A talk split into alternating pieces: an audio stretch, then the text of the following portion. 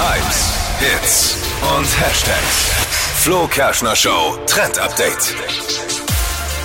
Der Harry Potter Hype will 2022 einfach nicht aufhören. Vor 20 Jahren ging's los damit und dieses Jahr gab's ja die Reunion und jetzt kommt immer mehr neues Zeug mit dazu. Und jetzt gibt's Badebomben im Harry Potter Style. Also die sehen quasi aus wie das Schulgebäude in Hogwarts und sind halt keine runde Kugel. Aber jetzt kommt's, äh, diese Badebombe in diesem ähm, Schloss-Style wird dann ins Wasser geschmissen und ähm, da kommt dann eine Farbe. Und anhand der Farbe soll man dann erkennen, zu welchem Haus man bei Harry Potter gehört hätte. Also Oh. in dem Film wird man ja quasi zu Häusern zugeteilt, wenn man dort auf die Schule geht. Also kriegt so die noch zusammen? Gruppen. Kriegt ihr die zusammen noch, die Ähm, Häuser?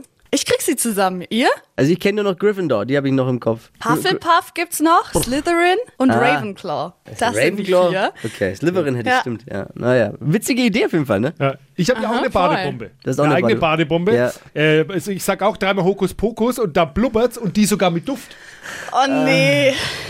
Ich dachte jetzt, du machst deiner, Oh. deiner Freundin ein, Kompliment, ne, sagst, ich habe auch eine Badebombe, ist meine Freundin, aber naja, wer? Man darf auch nicht zu viel erwarten in der Sendung. Stimmt. War's das schon?